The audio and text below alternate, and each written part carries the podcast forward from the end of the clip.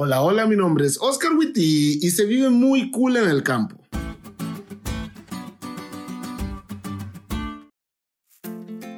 Como muchos de ustedes saben, yo vivo en un área rural. Aquí las estrellas se miran en todo su esplendor en la noche. Las frutas son cosechadas aquí mismo y su nivel de dulzura no se compara con ninguna fruta que haya probado antes.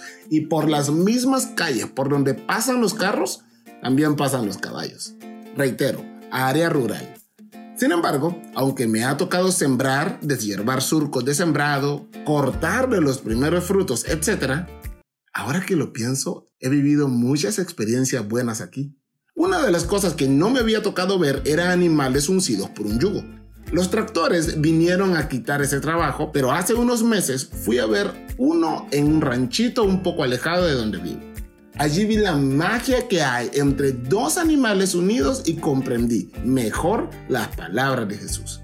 El hermano me contaba que para uncir dos animales, primero que nada deben ser de la misma especie. No puedes uncir un caballo y un buey o un burro y un toro. Segundo, deben ser de una edad similar.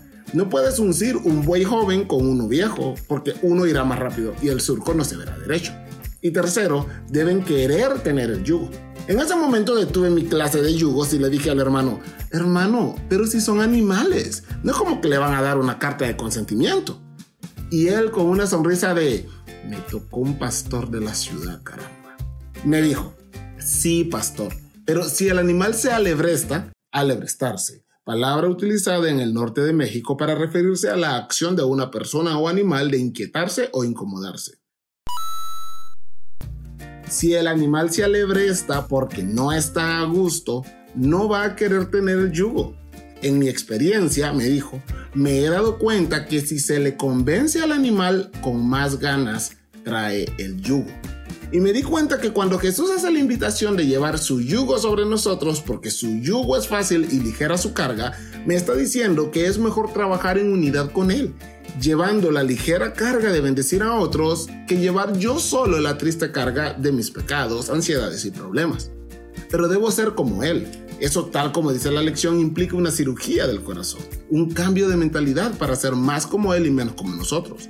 Debo trabajar con personas con talentos o ministerios similares a los míos y debo querer poner sobre mis hombros el yugo de Jesús. Porque sí, el yugo implica sumisión y en el servicio cristiano nadie se puede someter a no ser que lo haga por gusto. El yugo de Jesús implica sumisión a su ley, a su voluntad para nuestra vida y a trabajar junto a nuestros hermanos en la misma obra que Él nos encomendó. Vamos, es momento de ponernos el yugo y disfrutar de lo que Dios quiere para nosotros.